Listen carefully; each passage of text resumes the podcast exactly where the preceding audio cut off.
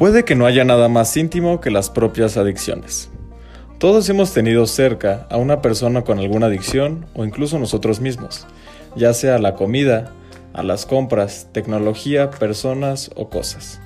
Desde el Centro de Atención y Profesionalización en Psicología Básica y Aplicada, conversaremos cada semana con personas que nos compartirán su testimonio, desde compras compulsivas hasta el consumo de sustancias psicoactivas.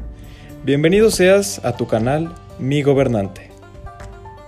Les habla Mario Campos. Estaremos eh, conversando aquí con nuestros compañeros Araí Rolón y Alejandro González acerca de algunas condiciones que nos causan dudas sobre las adicciones. Vamos a estar recolectando una serie de testimonios de diferentes personas que nos acompañarán a contarnos sus historias de vida. No, no, no haremos otra cosa más que eso. Eh, somos psicólogos, sin embargo nos enfocaremos a hablar desde la persona. ¿Qué es lo que sucede para que estas personas de repente caigan en situaciones de consumo, tanto de personas como de tecnologías, pero también de algunas otras cosas o elementos? Así que, pues bueno, Saraí, bienvenida. Pues muchas gracias Mario por, por la presentación y bien, sí, creo que es un tema muy importante que vamos a abordar ya que en la actualidad podemos notar esta parte de la adicción cada vez más presente. Y no solamente estamos hablando de esta parte que tú comentabas, ¿no? Una adicción que hablamos de alcohol o alguna sustancia psicoactiva, sino más bien todo lo que, lo que nos lleva a poder hacernos adictos a algo, ¿no? El que nos gobierne algo. En la actualidad vemos el, la parte de cómo vivimos la área laboral, desde el home office, eh, cómo nos hace que nos empezamos a tener una adicción tal vez a la tecnología. Eh, la parte escolar, que ya no podemos tener esa parte de socialización que todos los seres humanos por naturaleza tenemos, ¿no? Entonces, ¿cuál es nuestro medio de tecnología, videojuegos para poder tener una convivencia con alguien? Pero bueno, creo que conforme vayamos avanzando vamos a ahondar este tema y súper interesante. Muchísimas gracias. Fíjate que con esto de la pandemia vinieron a, surgir ciertas cosas, ciertas necesidades o pseudo necesidades, ¿no?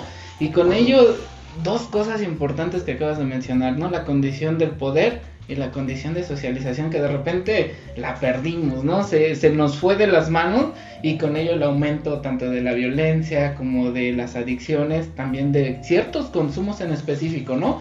Ahí vimos de repente las tiendas comerciales abarrotadísimas, ¿no? En donde pues las personas de repente empezaron a hacer compras en exceso y a tarjetazo, tarjetazo, cuando de repente salía nuestro amigo Gatel a decirnos, ya en 15 días quedamos, en 15 días, ahora sí en un mes, ¿no? Ahora sí vamos a salir.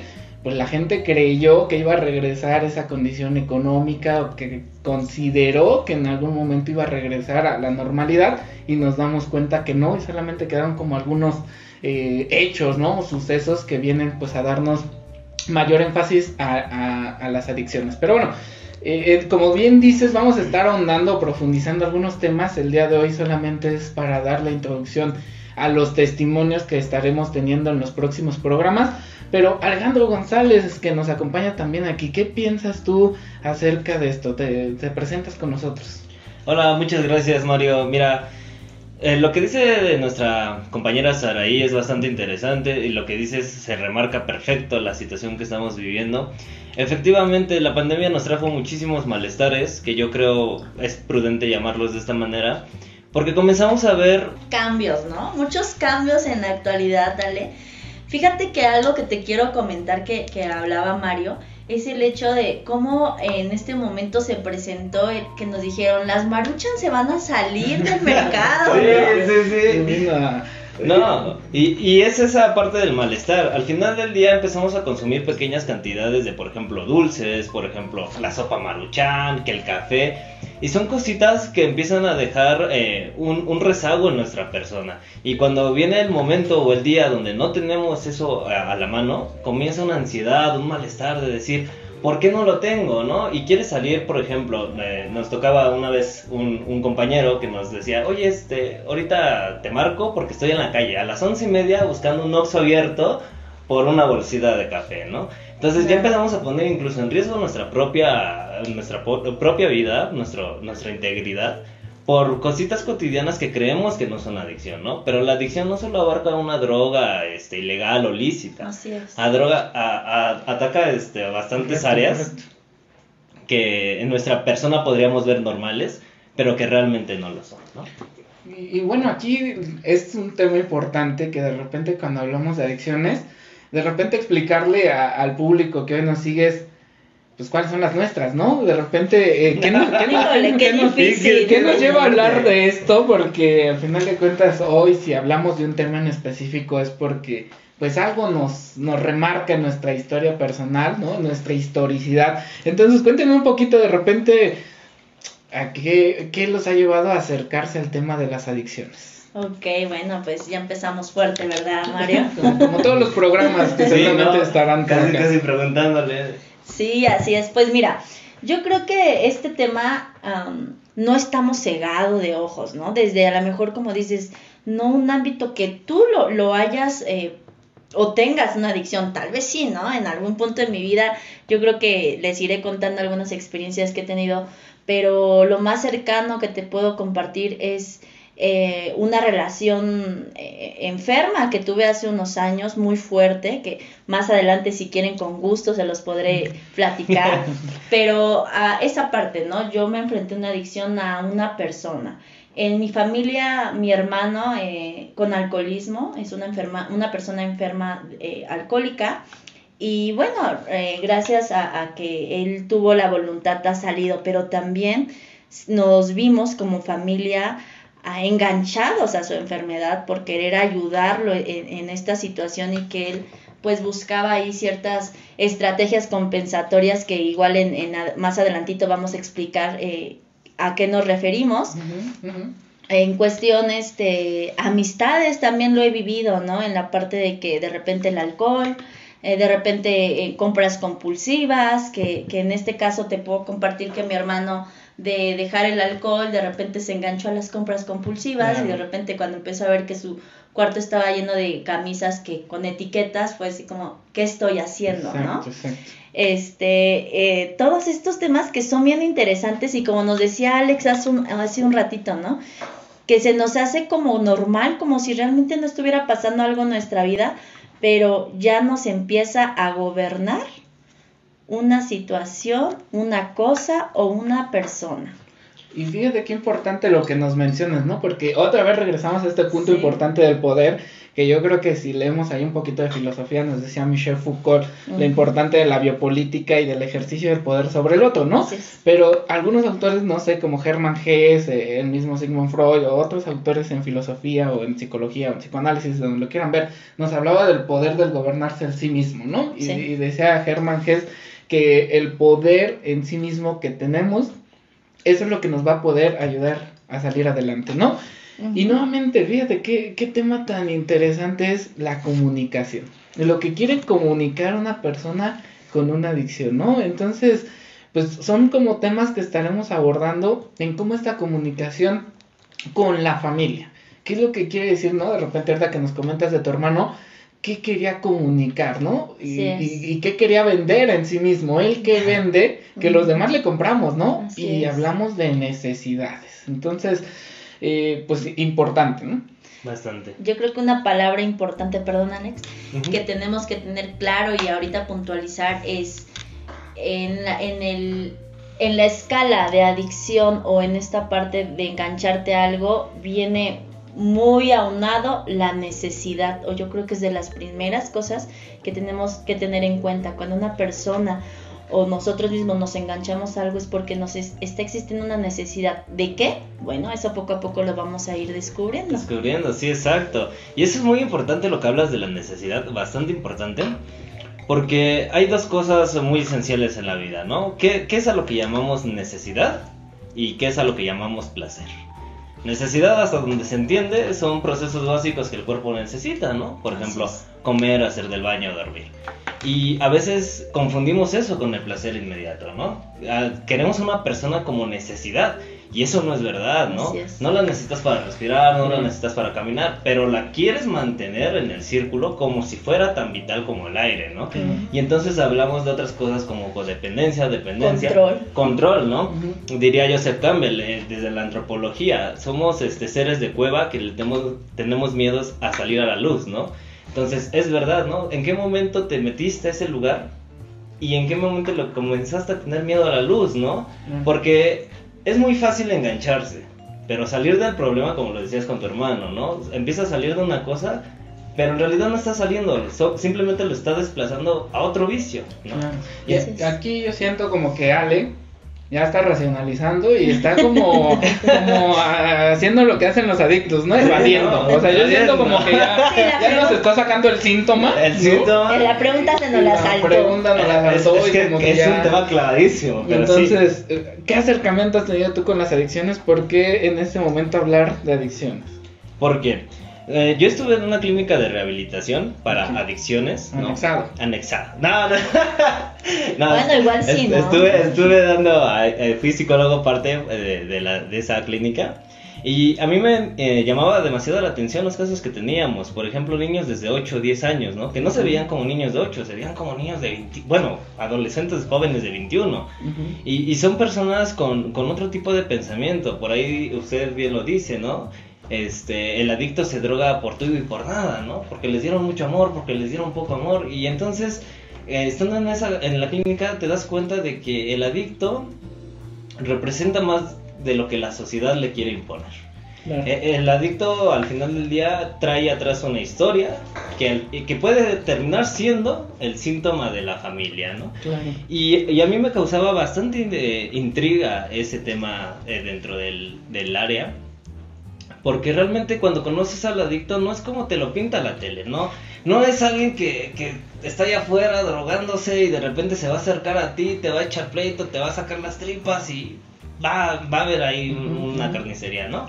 No, simplemente es otra persona que está pasando un mal momento, pero por el tabú, por, por los paradigmas de la sociedad, los hemos encasillado en la parte como más alejada de nosotros, ¿no?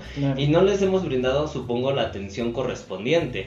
Por ejemplo, hay anexos que no son eh, ligados al gobierno y, y, en estos los golpean, los maltratan, los bañan literalmente a manguerazos. Entonces es esa parte de, de sensibilizar a la población que es como cualquier otra enfermedad, ¿no? Al final del día eh, no porque la enfermedad sea mental o sea física, tiene una más peso que la otra.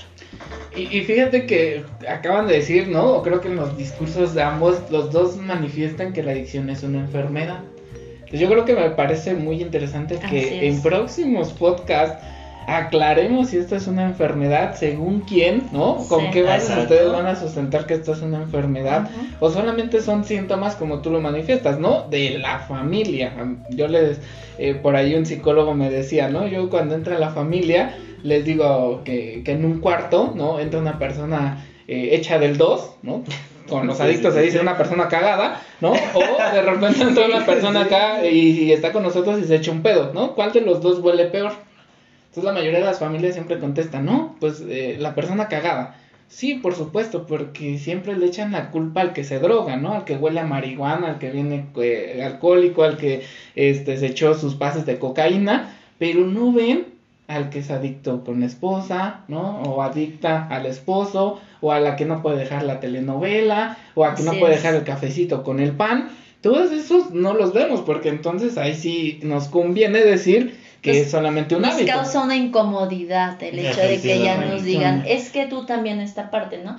Y sí, tal vez sí esta parte de, de acomodar, eh, ¿a qué nos referimos con enfermedad? Porque podemos hablar que viene siendo algo genético y también podemos ver que la genética viene de la familia, ¿no? Y la, la predisposición genética sí es muy importante en este ámbito, yo les comparto un dato personal.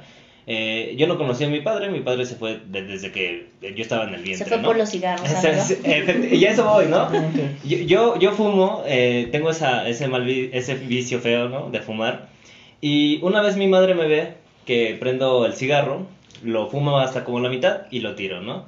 Y ella me dice, ¿te pareces a tu padre? Él tampoco sacaba los cigarros. los fumaba a la mitad y los tiraba. No, gracias, ese detalle. No, sí. Entonces, hablando de eso, yo pues yo nunca conviví con él, ¿no? Entonces, ¿cómo es posible que tengo su misma maña si yo no conviví con él, ¿no? Ahí hay una parte genética que sí puede haber una predisposición a eso. No, y, aparte hablamos aquí que la condición de la adicción tiene que ver con lo social, como rato lo decíamos, con la condición genética, por el proceso imitativo, es decir, eh, por desarrollo, sí, hablamos de Vygotsky, ¿no? Desde el desarrollo próximo que, que, que nos habla él es un tema súper extenso e interesante y que sería bueno aquí aclarar o, aportar que si alguien quisiera de repente preguntarnos algo del público, están en, con toda la confianza de mandarnos preguntas porque de repente ah, vamos a hablar de ciertos temas que a lo mejor ustedes se queden con ciertas dudas y si podemos, con mucho gusto, eh, se los podemos resolver.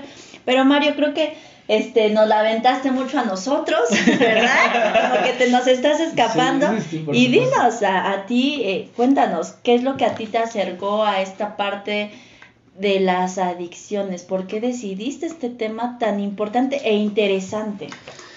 Pues a mí me parece importante mencionar, eh, me decía una chica apenas, ¿no? Que ella atendía adicciones porque su psicólogo o un psicólogo le había dicho que era mejor un psicólogo que se había drogado y que había salido de eso y que podía atender mejor a una persona que consumía, ¿no? En mi caso yo atiendo pacientes con adicciones, este, pues son los que más me llegan y curiosamente se los he comentado en algunos espacios, es que nos llegan las personas conforme a nuestra historia de vida. A mí curiosamente me llegan personas con adicciones, no me he drogado con, ¿no? con sustancias psicoactivas, pero pues sí he vivido, ¿no? He convivido con familiares, con amigos que de verdad han caído al extremo o en unas adicciones fuertes, ¿no? Con sustancias psicoactivas. Entonces me acerca a mí, ¿no? Y estudié psicología pensando en, ¿por qué se drogan? ¿No? ¿Por qué se drogan? Porque hoy necesitan eso. Igual, el por qué te pueden decir muchas cosas, ¿no? Más bien, ¿para qué sería la no, Y a mí me parecía muy interesante de repente, ¿por qué generar tantas mentiras? Claro. ¿No? O sea, porque el adicto, más adelante lo veremos en sus modos operandi, pero es, ¿para qué genera tantas mentiras, no? Hoy, ¿qué gana chantajeando a la familia? Hoy, ¿qué gana de repente decirle que ellos tienen la culpa y que él no? ¿Por qué de repente tiene esa necesidad decir que el otro tiene la culpa y él no se hace cargo de nada. Y fíjate que algo aquí bien interesante que a veces yo puedo notar en los pacientes que atiendo es el hecho de, pues es que sabes que eh, mi familia eh, me rechazó, ¿no? O sabes que mi familia siempre nunca era importante en mi opinión. Y entonces yo siempre les digo, ¿no? Ok, y en este momento, ¿quién decide por ti? ¿Tú o tu familia? ¿Quién te mandó al psicólogo? No, yo decidí venir. Ah, ok, entonces responsabilízate en este momento. A lo mejor cuando eres niño, pues igual y, no puedes, no sabes cuáles son tus herramientas para afrontarlo, pero en este momento es afrontamiento.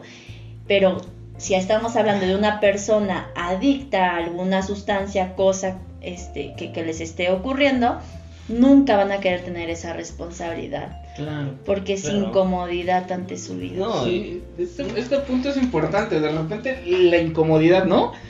¿Ustedes en qué momento se han sentido incómodos? ¿No? Eso, eso, me gustaría mucho a que abordemos. ¿En qué momento nos hemos sentido incómodos? Y aparte, cuando hablamos de adicciones, hablamos de gobernar, que justamente así se llama nuestro podcast, ¿no? Y pensar, ¿quién nos ha gobernado? Al adicto ya nos queda claro que lo gobierna la irresponsabilidad y nos queda claro que lo gobierna la sustancia, ¿no? Pero ¿en qué momento te has sentido incómoda, Sara? Pues yo creo que en muchas ocasiones de mi vida, ¿no? Regularmente yo creo que, eh, este, pues en una plática puede ser con mis padres, que tocaban temas que para mí no, no, no me gustaba hablar o incluso en los regaños, en, las normas y reglas que habían en casa, cuando era más eh, joven, eh, sí siempre era como que, lo puedo comentar, ¿no? Siempre fui muy rebelde, entonces el hecho que me quisiera gobernar en ese momento para mí no lo permitía. Y fíjate que es hasta ahorita ahorita te lo acabo de detectar. No me dejaba gobernar por mis padres pero qué tal por una personita ¿Qué, tal por mi novio necesitamos la otra parte. La consulta va gratis pero bueno Fíjate, ¿no? Acabas de decir, ¿quién te gobernaba? Una persona y los pensamientos que uno tiene acerca de las personas. Porque una de las cosas muy importantes que deja una persona con adicción es la duda.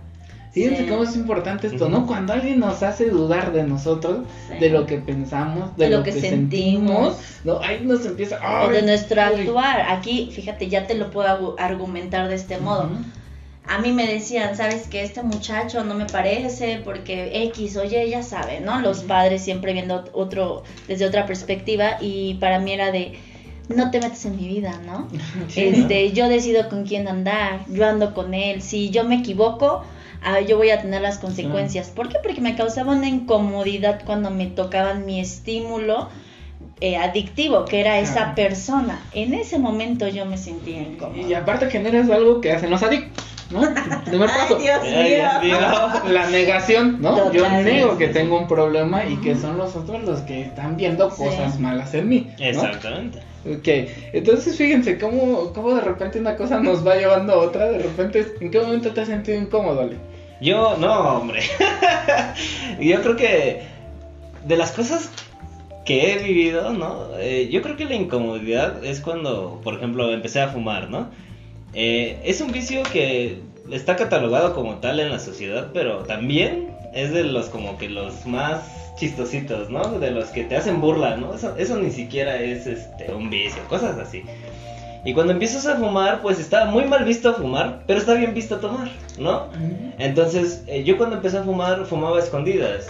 Y a mí se me hacía algo bastante horrible, bastante incómodo, que mi hermano mayor tomara en la sala de la casa que se pusiera pedo. Y yo no pudiera prender un cigarro porque ahí sí todo, todo el mundo se alteraba, ¿no? De cómo podría estar fumando en este momento.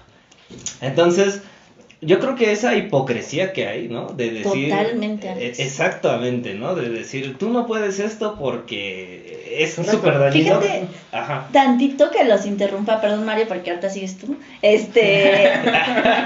Eh, fíjate que esta parte era bien es bien interesante que yo lo veo, ¿no? De repente los padres que te llevan a tus hijos, es que es un ingobernable es que es un chico que ya está en las malas, en los malos pasos, ¿no? Tomando con sus amigos. Y entonces de repente ves al papá, permíteme tantito, me voy a echar un cigarrito para relajarme. Ah, ok, es una hipocresía totalmente de no te drogues, no tomes, pero ahorita te sigo regañando, me voy a echar mi cigarrito a la esquina. Eso no es adicción porque ya está legalizado. Porque ya me estresaste, güey, ¿no? Exacto. Entonces, el hecho de pensar que algo está legalizado o que es algo normal no quiere decir que no te puedas enganchar y que no sea una adicción. Efectivamente, es como lo que comentábamos al inicio, ¿no? No significa que porque vayas por ropa o vayas a comprar una hamburguesa, comida, no lo sé, o dulces, ¿no? No significa que no pueda ser una adicción, claro que lo es, ¿no? Desde el hecho que ya te empieza a molestar o decir, tengo ansiedad, ¿no? me siento eh, intranquilo si no puedo ir por ese dulce, ¿no? Hace ratito nos comentabas, Alex, platicando antes de comenzar nuestro podcast, nos decías una experiencia o alguna vivencia ah. que tú tienes con tu hermano. Igual y no las puedes compartir para muchas personas se pueden sentir identificadas. Ah, sí, no, mi hermano, por ejemplo, cuando va a la horrera al 3D, pues compra siempre sus chicles estos eh, Seven. Bueno, no vamos a echar de publicidad. Aquí no hay publicidad. compra sus chicles, ¿no? De, de tablilla. Y el día que no los compra se siente mal, se siente como ansioso de que necesita algo, que necesita meterse algo a la boca. Y no es hasta que regresa a comprarlos, hasta que se tranquiliza, ¿no? Le, les comentaba, hay ocasiones que no va por los chicles, eh, agarra y se toma sus vasos de tequila como si fuera la cosa más normal, ¿no? Lo sustituye. Lo sustituye, exactamente. Entonces, eh, realmente ahí no hay un control, ¿no? O sea, es una cosa o la otra, pero se siente mal si no lo hace. Siempre es engancharse a algo. Y bueno, Mario, cuéntanos tú. ¿Tú qué crees que, eh, en qué situaciones te, te has sentido incómodo? Yo creo que tengo algo muy parecido a, los adictos, por eso me llevo también con ellos. Son mis compitas y, bien, ¿no? Me gusta mucho trabajar con ellos porque me siento incómodo cuando no soy el centro de atención, ¿no? Hay momentos o situaciones y creo que se hace como la estrategia compensatoria de hacer cosas para ser el centro de atención, ¿no? Aquí la idea de iniciar los podcasts, creo. Pero eh, considero que una parte importante de lo que acaba de comentar acá el buen Alex con respecto al caso de su hermano es los casos de doble A, ¿no? Me gusta mucho la estructura de doble A, no algunas cosas como se ejecutan, pero si no, como se manejan, pero si revisamos nosotros el programa de doble A, está bien fundamentado, ¿no? Pues fue hecho por psicólogos y médicos. Exacto. Entonces, si vemos la primer palabra, o sea, la mayoría de los adictos dicen, eh, es que quiero dejarlo, pero no puedo. Y ahí entonces es cuando viene la palabra me vuelvo ingobernable, ¿no? O sea, algo me gobernaba, yo no podía con esto solo, ¿no? Por eso yo eh, de repente ¿de dónde nos vamos a agarrar? O sea, no puede ser el centro de atención de todo, ¿no? Pero ¿de dónde te tienes que agarrar para no sentir esta necesidad, por ejemplo, del hermano de Alex, ¿no? Que de repente es, güey, si no consumo esto, entonces algo me hace falta.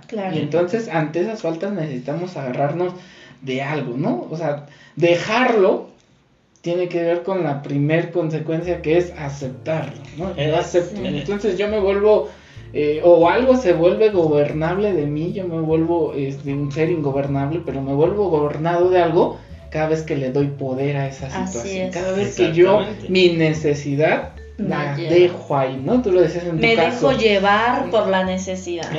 ¿no? Tú lo decías en el caso de tu pareja, ¿no? ahí viene el pareja, por favor, vamos a clarizar. y, que fíjense cómo Hegel decía el amo y el esclavo, ¿no? ¿En, dónde te pones hoy para ser gobernante o para ser ingobernable o para ser el gobernado? Porque, porque a veces también el ser gobernado nos trae ventajas. Es, un triangulito ahí, este, vicioso. Pero el ser gobernado hoy también te trae muchas ventajas, ¿no? Para todas las personas que hoy nos escuchan es, yo les digo a veces en psicoterapia, ¿no? O sea, te haces güey o eres güey, ¿no? O sea, te, haces güey porque ser gobernado también trae muchas ventajas. No es que tú eres la víctima en este caso, sino que a veces, ¿no? Yo le una vez que quiero imaginar y yo pienso que me engaña. Suponer. Supongo, ¿no? O sea, ese supuesto de que te engaña, ¿tienes evidencias o puedes tener evidencias? No, pues no las tengo, pero lo pienso muy cabrón y entonces sí sucede o no sucede. Pero entonces te conviene decir que no. ¿no? Te conviene quedarte con la duda de que no está pasando, porque es más chingón vivir con la duda a que vivir con la respuesta, ¿no? O tener una respuesta. Y ahí somos gobernados. Así es. Y, esa parte que dices, Mario, es bastante, bastante interesante porque hoy en día es algo que se vive por todas partes, ¿no? La parte de dejarse gobernar. La parte donde dices, eh, yo, yo voy a estar este, al pendiente de ti, tú dime lo que necesitas, tus necesidades, y yo te las pongo como regalo enfrente de la mesa, ¿no? Y todo lo que acarrea esas consecuencias de poner el regalo sobre la mesa, ¿no? Pues la persona que recibe en primera instancia atención, cariño, ¿no? Cosas que a lo mejor no aprendieron a pedir y ahora lo buscan de otra manera. Claro, y ahí volvemos otra vez comunicación. ¿Qué es lo que trabajamos con las personas con adicciones o qué es lo que vemos que tienen? el problema de comunicación, expresión, expresión, ¿no? La responsabilidad y que viene como un factor de la familia, ¿no? Pero si nos ponemos a pensar esto de la familia y el tema de México y cómo hacemos frente a las drogas por ahí en el 2006 me parece acá con Felipe Calderón de repente se empezó a hacer como la guerra contra el narcotráfico que no se ganó nada, no se hizo nada más que miles y miles de muertos y una guerra en que solamente parecía que iba solamente contra un bando y no se atacaban los demás, ¿no? ¿Cómo estamos parados hoy en temas de drogas en la condición de México? Pues fíjate, Mario, este, fíjate, Alex, que, que en la actualidad esto va en ascenso, ¿no? Y como lo que comentaba al inicio de, de, nuestra sesión, es que gracias a, todo lo que estamos viviendo, de, y no gracias, ¿no? A, a, es consecuencia, de la pandemia pues las drogas han ido en ascenso. De hecho, hay un dato interesante eh, donde nos habla, es el último informe de, la Oficina de las Naciones Unidas contra la Droga y el Delito, que en, en la actualidad hasta 246 millones de personas de entre 15 y 64 años consumieron estupefacientes ilegales en, este, bueno, si hablamos de droga como es, estupefaciente eh, o, eh, alguna estimulante psicoactivo, pues e, es esta cantidad de personas, 246 millones de personas entre 15 y 64 años.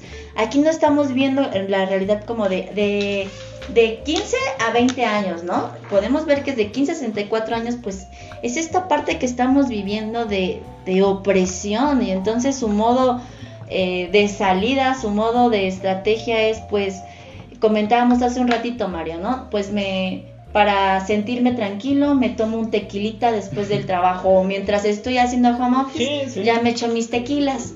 Y entonces empieza una condición de adicciones. A lo mejor después, ¿sabes que Para mantenerme este, pues activa aquí en la computadora, pues me echo una línea de coca, ¿no? Sí, Y, no te tienes que ir tan lejos. O sea, hay personas que en la mañana dicen, yo no despierto si no tomo primero mi café, ¿no? Entonces, desde ahí ya y aquí viene, aquí viene la condición, ¿no? O sea ¿Lo hago para sentirme tranquilo? ¿Lo hago para relajarme? ¿O lo hago para no sentirme estresado? Exacto. Que aquí es lo que tenemos que ver, ¿no? ¿Para qué estás consumiendo? Porque no soportas la frustración, porque no soportas el dolor, la pérdida, el duelo, lo que tú quieras, o porque en realidad te quieres relajar, ¿no?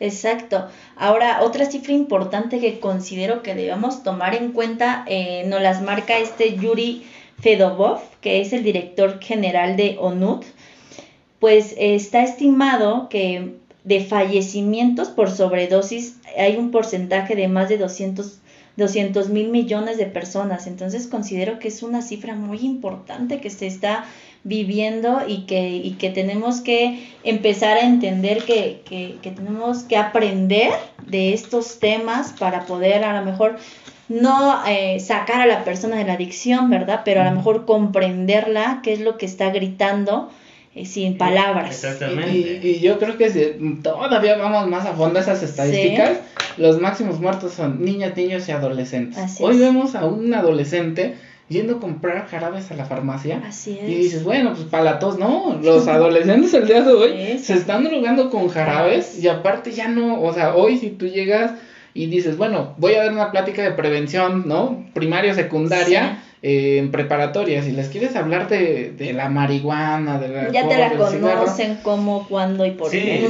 no, es, no es un impacto porque, porque ellos están consumiendo coca ¿no? Por ejemplo, ¿no? Que de repente esta droga que te convierte como cocodrilo, de repente el LSD, todas esas tus sustancias que eran pues como lo máximo y lo más caro, hoy lo consiguen rapidísimo. A la vuelta, de, la vuelta de la esquina, por supuesto pero que además ya ni siquiera las conoces, ¿no? De repente te preguntan por drogas y tú dices, quién sabe en qué momento. Te quedaste como en lo máximo que era la heroína y la cocaína. Sí, sí, ¿no? lo más moderno el cristal en ese entonces. Y, hoy ya no tiene alguna repercusión porque hoy se están drogando con otras cosas, ¿no? Y ahí tenemos las consecuencias de este consumo, tiene que ver con muerte directa, ¿no? Exactamente. Hoy, pues estamos como como a tiempo de hacer prevención terciaria, ¿no? Que tiene que ver más con la rehabilitación y qué hacemos con estas personas, ¿no? Pero para saber qué hacer con estas personas, pues tenemos que conocer, primero, qué entendemos por adicción y segundo, cómo actúan estas personas, ¿no? Entonces, ¿les parece si andamos más en esto? Eh, compartimos esto. Para ustedes, ¿qué sería como adicción que pudiésemos comprender? ¿Qué le transmitimos a nuestro público?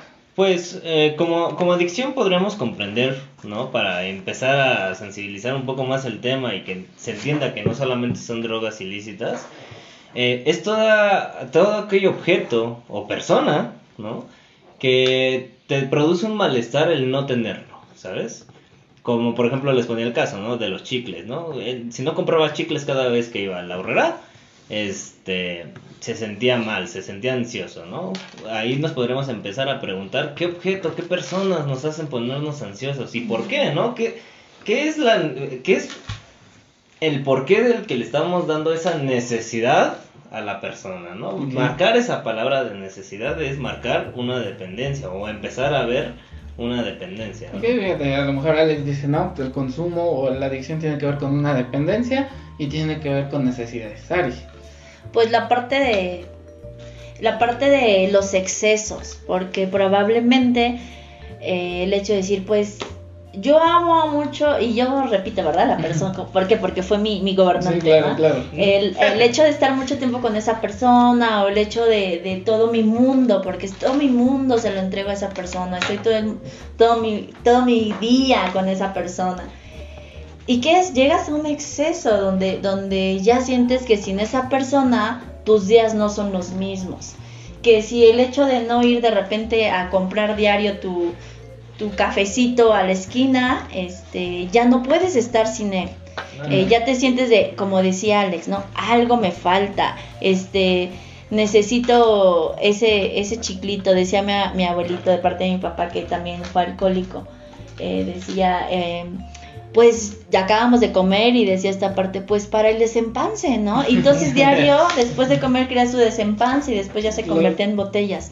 Ya llega el momento que ya no es una copita, ya empiezan a ser dos copitas para el desempance y así sucesivamente. Eso lo podemos, a lo mejor, lo puedo expresar como poder empezar a entender qué podría ser una adicción. Claro, claro, fíjate, si nosotros vamos etimológicamente a revisar qué es una adicción, ¿no? Eh, esta palabra se compone o se divide en dos. que pudiésemos hablar de la que cuando inicia etimológicamente significa sin, entonces adicción pudiese ser sin, comunicación, ¿no? A veces también sin control, sin dicción, eh, sin dicción ¿no? Eh, esta forma de comunicar. y el primer axioma de la comunicación, nos dice Paul Watzlawick, es que nunca podemos dejar de comunicar. Sin embargo, el adicto tiene problemas para poder comunicar de manera asertiva y lo hace, ¿no? Como en un regalito y se va a dar un chorro de vueltas en la comunicación para poder decir algo. Fíjense cómo de repente es el adicto da, pero el adicto no da cualquier cosa, sino el adicto da en exceso. Así es. Y ahorita vamos a ver cómo su modus operandi, porque lo que decía Sari acá de repente es el vacío que deja el dar de más. Porque cuando das, das, das, das, das, das mucho, entonces estás hasta arriba. Y de repente cuando... Te dejan caer, ¿no? Y de repente... Exacto, todo lo que sube tiene, que, bajar. Y si sube en exceso, por supuesto que baje en exceso, ¿no? Por eso cuando hacemos algunos criterios, cuando vemos a una persona con adicción pasa depresión, pasa ansiedad y pasa esas crisis existenciales, porque el adicto da. Pero siente que no recibe al mismo grado que da. Ay, perdón, María, discúlpame. No, no, adelante. No, quería que retomáramos como empezamos este primer podcast con la frase que dice, la primera vez es demasiado y la milésima no es suficiente. Ah, sí. Fíjense, ¿no? Que de repente las primeras veces como nos pesan. El tener la primera vez con una persona, que esa persona sea nuestra primera vez, que el consumo sea nuestra primera vez. Porque un adicto se le puede olvidar que consumió hoy, que consumió ayer. Pero si ustedes ven, nunca se les va a olvidar la primera vez que consumieron. Porque justamente ese día pasó algo en su vida. O estaba muy alegre, o estaba muy frustrado, o estaba muy enojado. Algo pasó ese día para que se diera la primera vez del consumo. ¿no? Yo sé que las teorías dicen, no, pues es que fue porque se le antojó. Quería probarlo, quería ver qué se ¿Cómo se le va a antojar si nunca lo ha probado? ¿no? Sí, exactamente. bueno, se nos antojan cosas por ver, ¿no? Pero dicen por ahí que viendo no te, no te lo comes. Sí, pero acá de repente es la condición de cómo se le va a antojar algo que no conoce. Entonces algo pasó en ese momento que necesitaba. Y, es esta parte que a lo mejor, como dices, ¿no? La primera vez es, o, o, estás pasando por un momento difícil y que su forma de huir, porque no tiene una forma de afrontamiento, no tiene una forma de comunicación y entonces es más fácil tomar, huyo de esto, pruebo a ver qué siento. Y, te, y se presenta, no es el hecho que se les antoje o les gusta, lo viven con miedo. Experimentar con algo es diferente, nuevo. Hablamos, si hablamos de las primeras veces, a, lo mejor que es, eh, es, aquí dejarlo al aire, ¿no? ¿Qué sentiste? Eh, con primeras ocasiones en diferentes ámbitos de tu vida y entonces te vas a recordar, pues a lo mejor lo viví con miedo, con incertidumbre, con mil y un cosas. Pero aquí, aquí otra cosa importante es lo que dice ahorita Mario, ¿no? No solamente es este la parte negativa, sino también la parte positiva, ¿no? O sea, ¿qué tal si ese día estaba súper extasiado, súper feliz, ¿no? ¿Qué fue lo que hizo o detonó que tuviera este error? y, se acercara, ¿no? O sea, se acercara a probarlo. Eh, por ejemplo, yo estaba leyendo unos documentos sobre Felipe, eh, Felipe eh, Macé, sobre el suicidio, sobre tasas de suicidio, y a mí me causa bastante curiosidad el hecho de que la persona se envicia con alguna dependencia, con alguna droga, o se suicida. Pero las estadísticas de suicidios por drogas son más bajas que por depresión, ¿no? Sí. Cuando, cuando eso es bastante interesante, ¿no? O sea, ¿cómo es posible que la persona que está amenizada, que está ida, no está en sus cabales, tenga mucho más control en su proceso que la que está en depresión, ¿no? Entonces, realmente podemos, eh, como dice, ¿no? O sea, el adicto da muchísimo esperando dar en la misma cantidad, pero pero sigue estando allí, ¿no? es la parte de la generación que está generando químicamente en, tu cerebro, ¿no? A lo mejor, y, por eso la estadística de esa manera, porque una persona que está viviendo depresión, ¿cómo está viviéndolo en una situación, si lo hablamos neurotransmisores? Pues no hay nada, ¿no? Y a lo mejor en la parte de una persona que está consumiendo, si hablamos de éxtasis, pues ¿qué siente? Todo sí se le eleva, a lo mejor como dice Mario, ¿no? Lo que sube tiene que bajar, pero en ese proceso no se siente ni triste, ni con ninguna situación de malestar. Y acá yo creo que es interesante de repente qué gana una persona drogando. Ah, Eso es importante, ¿no? Porque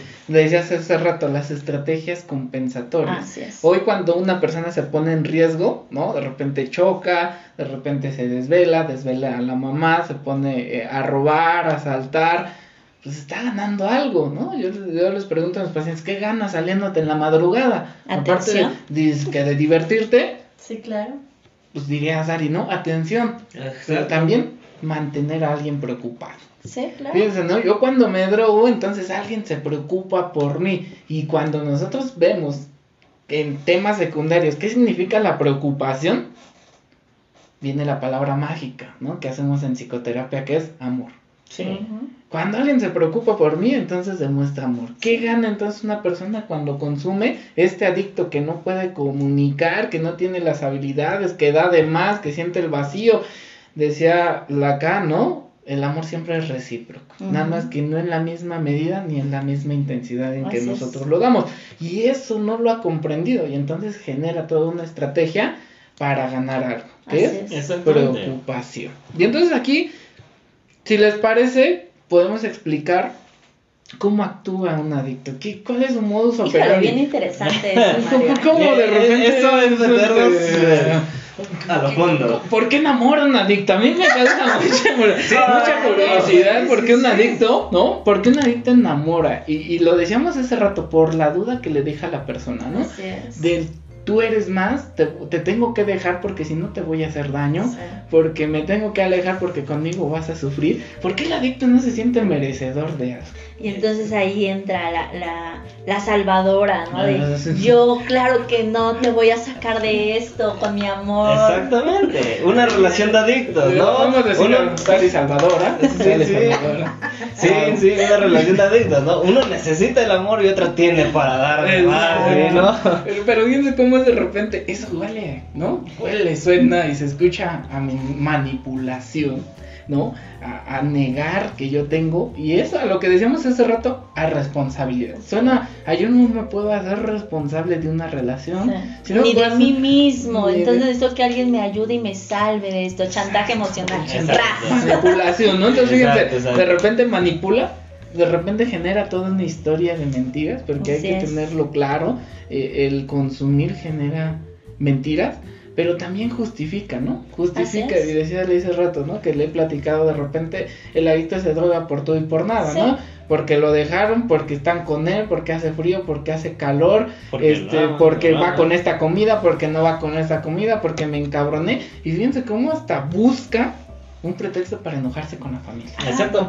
Con la novia, con, el novio. O sea, busca de repente están bien y busca una acción para discutir. Busca una acción para qué. Y fue tu culpa, porque por tu ah, culpa yo me fui a tomar, por tu culpa yo me fui a La justificación perfecta para el crimen, ¿no? Claro, de repente es como esta, esta forma de operar, ¿no? Que, que parece ser un circulito, de repente manipulo de repente tú eres la responsable. Y después me tiro. De repente es, yo me drogo por mi familia, ¿no? Acá entre compas decimos, por eso y menos me drogo, ¿no? por, eso y menos me drogo, porque al final de cuentas tú tuviste la culpa.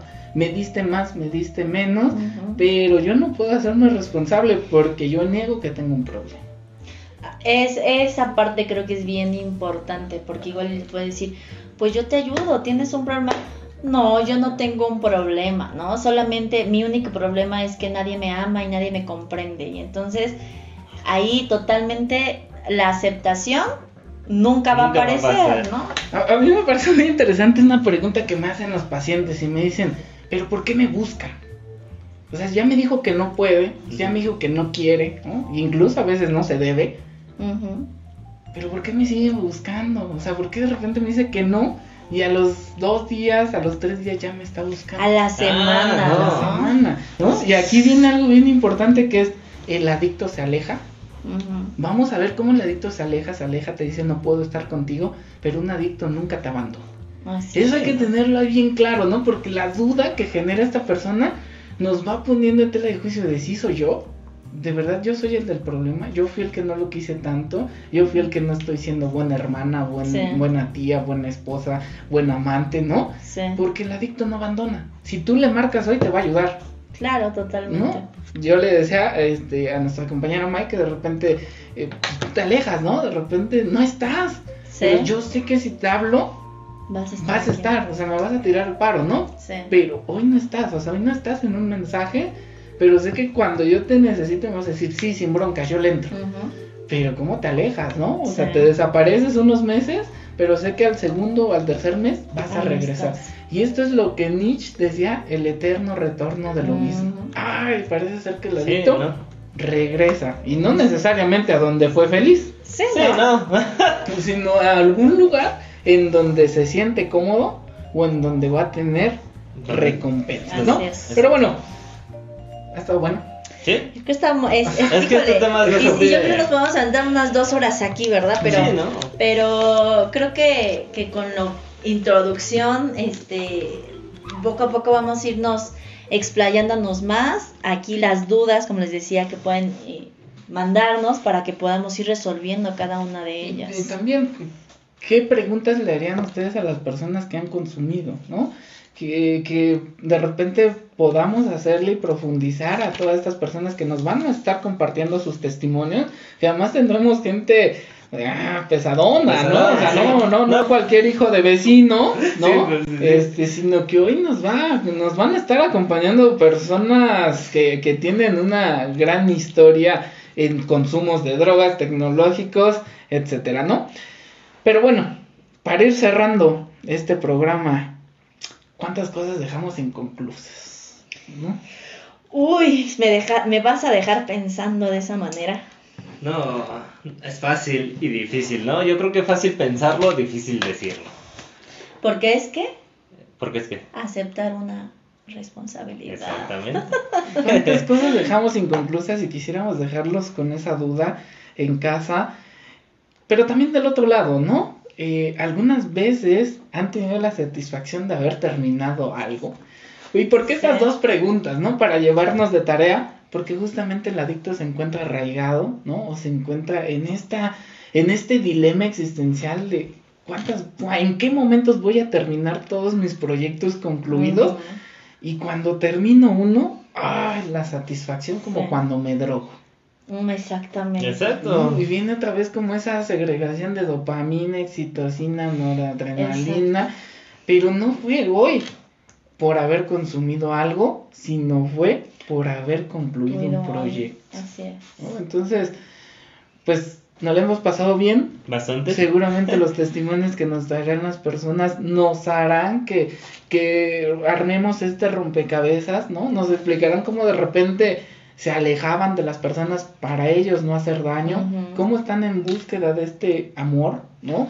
Como la primera vez, ¿no? Que dicen, pues la voy a probar, la voy a probar, pero ahí se Cómo los fue llevando, ¿no? Un camino, ¿no? Y bueno, ¿qué ganan drogándose? Porque tienen grandes beneficios que obviamente a la larga se van convirtiendo en grandes prejuicios, ¿no? Exacto. O como familia también, ¿no? Padres, madres, hermanos, novias, parejas, que, cómo nos hemos involucrado, cómo se han involucrado en esta parte con, con la persona adicta en casa, qué es lo que ha hecho, porque por ahí eh, rápidamente Mario decías, ¿no? Una ocasión, pues esa pieza es fundamental para la familia. Si la pieza este, que está enferma falta, se descom todo se des desestructura. Exacto.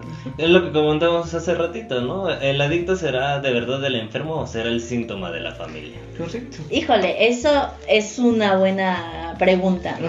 Eso, es algo seguramente que nos va a llevar a, a, más, a más, y a trabajarlo en otro podcast, otro podcast, ¿no? Entonces, pues muchísimas gracias por acompañarnos. Seguramente eh, esto de la primera vez es demasiado, ¿no? Sí. El problema de un adicto no es el six, no es el 12, no es el 24 no es la botella de bacachito, ¿no? Sin ofender a los presentes, oh. sino es la condición de la primera. ¿no? Consumir la primera, por eso la frase la primera es demasiado y la milésima no es suficiente. Nos esperamos en nuestros próximos podcasts. Que tengan un excelente día. Muchas gracias, excelente día y un placer estar aquí con ustedes. Hasta luego, que tengan una excelente semana.